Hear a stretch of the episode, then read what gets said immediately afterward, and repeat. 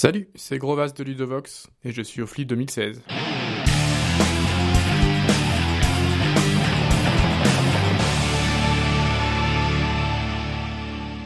Donc je suis avec Régis Bonsé. Salut Régis.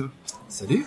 Bon alors on te présente plus vraiment, hein. je pense que les auditeurs lecteurs de, de Ludovox euh, ont une vague idée de qui tu es quand même. Donc juste pour euh, ceux qui seraient complètement perdus, donc, Régis euh, de l'éditeur Libellude et également avant ça auteur Himalaya qui est devenu Lord of the Elite, également Fabula et Seasons. voilà c'est ça. D'accord, prochainement d'Iceforge, on en parlera peut-être tout à l'heure. En revanche, ce que les gens savent peut-être un petit peu moins, c'est que tu es une des figures, on peut le dire, je pense, du flip. Est-ce que tu peux nous raconter un petit peu ton historique par rapport à ce festival et puis euh, comment t'en es arrivé euh, à fréquenter le flip en fait? Ouais, bah, Moi ça remonte à l'adolescence, euh, j'habitais Partenay, j'ai fait toutes mes études là-bas. Au lycée notamment, j'avais commencé à monter un club de jeux de rôle et simulation à l'époque, je devais avoir 15-16 ans. Et, et j'ai connu le flip forcément depuis que je suis tout petit, c'est même grâce à ce festival que j'ai découvert le jeu de société et le jeu de rôle. Donc voilà, c'est, je crois que je suis entré dans l'univers du jeu grâce au flip. D'accord, donc je, sais que tu as, été euh, notamment président de l'association Réel à ses débuts. Ça, remonte à quoi par rapport à par rapport au flip? C'était une dizaine d'années à peu près? Ça doit faire une dizaine d'années. Je t'avoue que euh, quand on vit, on va plus temps passer. Euh, ça remonte en tout cas un petit peu. D'accord. Et à l'époque, est-ce que tu pensais déjà à faire du jeu de société ton activité, ou est-ce que c'était, t'en étais, c'était quoi ton rapport au jeu de société En fait, c'était un loisir, ou c'était déjà, t'avais déjà derrière l'idée une passion très forte, et pourquoi pas un jour en vivre? Moi, c'était vraiment un loisir. Je m'étais jamais dit que j'allais en vivre, donc j'étais aussi beaucoup dans le milieu associatif. Et voilà, ça s'est vraiment fait sur un hasard avec la rencontre de Jean-Louis il y a maintenant, oulala, très très longtemps. Il me présente Dixit. Euh, on n'arrivait pas à l'éditer. J'avais quelques pistes et tout, ça n'avait pas marché. Donc euh, voilà, on se décide de, de, de, de, se lancer avec moi qui m'occuperait de la partie éditoriale. Voilà, donc c'est c'est plus par un concours de circonstances. D'accord. Et euh, tu as également été membre du, du jury du Trophée Flip? Euh, pendant combien d'années et puis ça, c'est, comment ça s'est comment ça s'est fait? Comment t'en es arrivé à être membre du, du jury en fait? On m'avait proposé les organisateurs du, du flip m'avaient proposé j'ai été euh, durant deux ans euh, dans ce jury. Et la raison pour laquelle j'ai arrêté, c'est que je trouve ça hyper dur en fait de, de juger d'autres créations, d'autres, euh, d'avoir un regard euh, comme ça. Donc du coup, j'ai préféré, je me sentais pas hyper à l'aise dans, dans, le rôle de juré, donc j'ai préféré arrêter. Du fait d'être toi-même auteur ou plutôt éditeur ou les deux ou non dans, dans l'absolu, tu trouves ça difficile? Ouais, je trouve que c'est humainement, ouais, c'est, pas évident, c'est pas évident. Donc c'est vrai qu'on énormément de gens qui nous jugent dans la société tous les jours c'est vrai que c'est pas un poste où je me sens ultra à l'aise. C'est important, mais c'est pas pour moi. D'accord. Donc là actuellement, on, parle, on va se recentrer maintenant sur l'édition 2016. Tu es présent à titre plutôt pro, plutôt perso, un mix des deux. Comment, tu vois ça? Moi, c'est carrément perso. J'ai vraiment pris des vacances. C'est ma première semaine de vacances de l'année. Euh, et c'est vraiment perso parce que je connais plein de gens, plein de joueurs. C'est un super plaisir d'être là, d'aller prendre quelques verres, de, de prendre ça, c'est un plaisir qui est unique dans les festivals, qui, qui dure sur 10 jours. On a vraiment le temps de, discuter. C'est tous les à côté, moi j'adore. Euh, vraiment un titre perso. D'accord. Donc ça t'est jamais arrivé, par exemple, de repérer un jeu euh, flip euh, qui, plus tard s'est retrouvé chez Libellude ou ce genre de jeu, ou de faire tester des jeux. Là, tu déconnectes complètement et tu oublies, oublies Libellude quand t'es là, ou c'est quand même difficile à 100% Alors ça, c'est un vœu pieux, voilà. je viens à titre perso, mais forcément, il y a toujours la casquette pro qui, qui traîne derrière. Et pour répondre euh, précisément à ta question, si on a signé l'UniQuest ici il y, a, il y a quelques années maintenant avec euh, Laurent qui nous le, et David qui étaient là, qui nous l'avaient présenté sur le, le festival. D'accord. Euh, une question que je pose à tout le monde et, euh, en fait la question c'est qu'est-ce qui fait selon toi du, du flip un festival euh, unique ou pas comme les autres? Et euh, si possible pas forcément un seul mot mais une seule réponse quoi. En une phrase. La convivialité. Alors l'année dernière j'avais vu l'expo Dixit à la, la, chapelle des arts ludiques et une expo qui était hyper intéressante qui montrait tout le, tout le boulot qu'il peut y avoir derrière une carte. Et j'ai l'impression quand même que dans les jeux libelludes il y a quand même une, une, volonté de mettre en avant le travail des illustrateurs euh, au travers de tous les jeux. Je pense que c'est quand même des jeux où euh, le boulot des illustrateurs est vraiment mis en avant particulièrement. Est-ce que c'est quelque chose dont tu as conscience que, que tu que tu essayes de mettre en place volontairement? Ou est-ce que finalement c'est simplement la façon dont toi tu conçois le jeu et tu, penses à la limite que tous les jeux devraient devraient être comme ça? Ouais, je pense que ça n'était pas conscientisé euh, dès le début en fait. Moi, depuis tout jeune, j'aime euh, j'aime travailler sur des univers, j'aime le cinéma, j'aime euh, j'aime la, la, SF, euh, et du coup, ça m'a paru assez naturel. Donc c'est c'est vrai que parfois le regard extérieur permet de prendre conscience des choses, mais c'est vrai que ça n'a pas été fait, ça n'a pas été une volonté farouche au début, ça s'est fait assez naturellement au fond.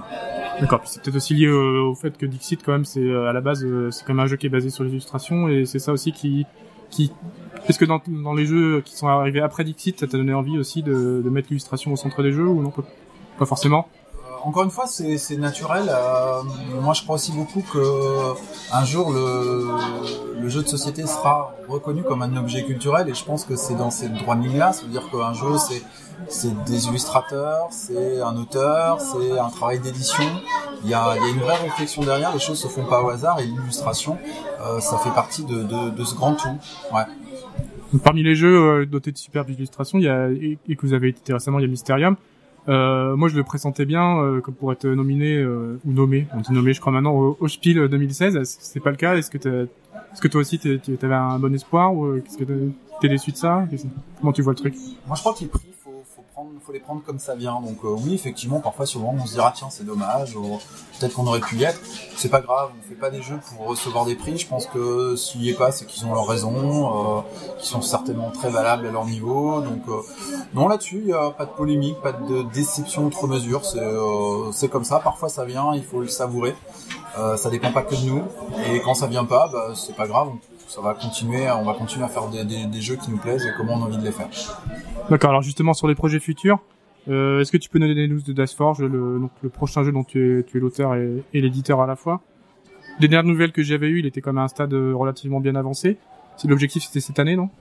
L'objectif c'est de 2017. 2017 plutôt. Là l'objectif premier durant toute cette année c'était de finir le gameplay au millimètre près. Donc pour ça, notamment, on avait fait une opération à Cannes, on le présentait en prototype, on a eu, euh, je crois, 800 fiches de retour de gens, donc on a tenu compte de tous leurs conseils et tout. Nous aussi, au quotidien, c'est un travail qu'on fait avec nos testeurs. Et euh, là, on l'a représenté à Paris Ludique, euh, où les gens nous ont donné leur avis, donc c'est vraiment super positif, ça permet de mesurer un petit peu en temps réel ce que les gens ressentent d'un jeu. Donc là, le gameplay est terminé.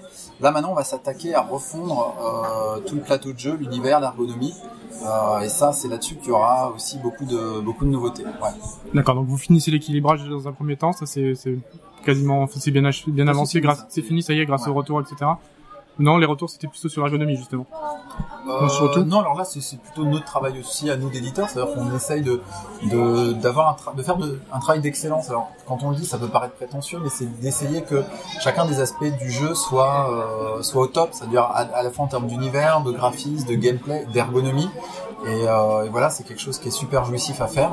Et euh, là, c'est notre prochain travail, c'est l'ergo qui va de toute façon avec euh, le travail graphique. C'est pour ça que, que, que c'est la, la, chose qui arrive euh, un petit peu en dernier, parce que parfois le, la personne qui pense graphique va pouvoir apporter aussi des petites améliorations euh, ergonomiques auxquelles nous on n'aurait pas forcément pensé. Au niveau des projets de Libellude, du coup, il y a d'autres projets qui vont s'intercaler d'ici à 2017 ou euh, est-ce que qu'est-ce que vous avez dans les tuyaux? Ouais, il y a un jeu d'Antonin Bocara, donc euh, qui a pas de nom encore définitif, qui est présenté sous le nom de, de Castle Rush euh, sur Paris Ludique, donc un jeu de assez frénétique, rapidité, bonne ambiance et tout. Après, on a aussi une coédition avec euh, avec Sébastien Dujardin qui s'occupe donc de Pierce Game, donc là qui est prévu aussi pour l'an prochain, et aussi notre coédition cette fois avec le Space Cowboy, euh, un proto avait repéré tous les tous les deux, enfin les deux structures sur sur le concours des créateurs de Boulogne-Billancourt. Euh, de l'auteur de Cacao. Et donc ça c'est aussi un travail en cours avec une date de sortie qui n'est pas encore fixée. Donc on est encore en train de travailler sur tout l'aspect gameplay. Ok donc on va changer de sujet. Euh, donc euh, tu, es président du syndicat des éditeurs. Est-ce que tu peux nous en dire un petit peu plus sur euh, bah, sur ce syndicat les motivations euh, les objectifs et Ouais, alors euh, donc c'est une association qui s'appelle l'Union des éditeurs de jeux de société. Donc à la toute base, il y avait, euh, ça venait d'une réflexion entre Mathieu Détenu, euh, moi-même, il y avait aussi Timothée de Blue Orange, il y avait Mathieu euh, Bonin de, de, chez Yellow, Alain Ballet aussi de, de Blue Poker. Donc ça, c'était un petit groupe fermé. Euh, ça a duré à peu près un an. On a essayé de se dire qu'est-ce qu'on pourrait faire ensemble, est-ce qu'il y a des moyens de faire des choses ensemble, quels pourraient être nos objectifs. Donc on a avancé euh, là-dessus sur un an et après on a convié euh, donc tous les éditeurs à une réunion. C'était la première qui était au CNJ pour leur dire bah voilà un projet qu'on aimerait porter, voici des axes sur lesquels on a réfléchi. Et, euh, du coup, ça a été officiellement créé euh, durant Cannes. On est 25 éditeurs, dont avec certains objectifs, dont un qui nous tient plus particulièrement à, cœur, c'est la reconnaissance du statut d'auteur de jeu. faut savoir qu'aujourd'hui c'est assez compliqué, l'auteur de jeu n'est pas reconnu légalement parlant. Et euh, dans cette démarche aussi de vouloir inscrire le jeu en tant qu'objet culturel, je trouve que c'est important déjà qu'on puisse reconnaître euh, bah, que derrière un jeu, il y a un auteur. Euh, voilà, donc ça c'est une démarche qui va être assez longue à faire, mais on va, en tout cas, on s'est lancé dedans. Et c'est quelque chose qui fédère, en tout cas dans l'association, assez fortement. D'accord, ça veut dire obtenir des, des, des, des, changements au niveau législatif. Ça? C'est ça, il y a, y a, un travail à faire. Donc là, on étudie différentes pistes. On est conseillé aussi par un avocat spécialisé en propriété intellectuelle qui suit le dossier depuis, depuis euh, très longtemps. Donc là, on a différentes pistes. Je vais pas les expliquer parce que c'est un petit peu complexe et, technique. en tout cas, oui, il va falloir euh, essayer de faire avancer les choses euh, à ce niveau-là. D'accord, c'est un peu bizarre que ce soit le syndicat, enfin l'association pardon des éditeurs qui, qui finalement œuvre pour le, pour le, la reconnaissance du statut des auteurs, non? Non, ça fait partie du truc. Euh. Ça peut paraître étrange, c'est pas un grand complot, c'est aussi que derrière euh, cette association, il y a des gens qui sont sensibles euh, à l'auteur. Hein. Je parle à Philippe Despalières, qui est aussi auteur, enfin co-auteur en tout cas des Loups-Garous. Il y a moi-même, il y a Alain aussi. Enfin, c'est vrai qu'il y a des gens qui sont à la fois auditeurs et auteurs. Du coup, ça, du coup, ça a des gens qui sont sensibles à ça. Donc, nous, c'est vrai qu'on n'est pas, on vend pas juste des boîtes de lessive. Il y a tout un travail derrière, et je pense que c'est important que ça soit, que ça soit reconnu comme tel. Ok, bon, bah, super beau, sujet en tout cas c'est vrai que ça on entend souvent des des gens parler de ce sujet et là de voir qu'il y a des gens qui, qui agissent vraiment ou qui en tout cas ont l'intention euh... on essaye d'accord bah écoute euh, c'est merci beaucoup pour ton temps est-ce que tu as quelque chose à ajouter par rapport à, tout ça? Bah non, bah, je crois que là maintenant il nous reste à profiter encore de la semaine de, de qui nous reste, à découvrir des nouveautés, papoter, changer. Puis je pense que si le temps est clément, ça va être sympa. Ok, bah je vais faire pareil. Je vais essayer d'enlever ma cape de journaliste dans pas très longtemps, puis y profiter comme toi. Merci à toi. Eh ben, merci à toi.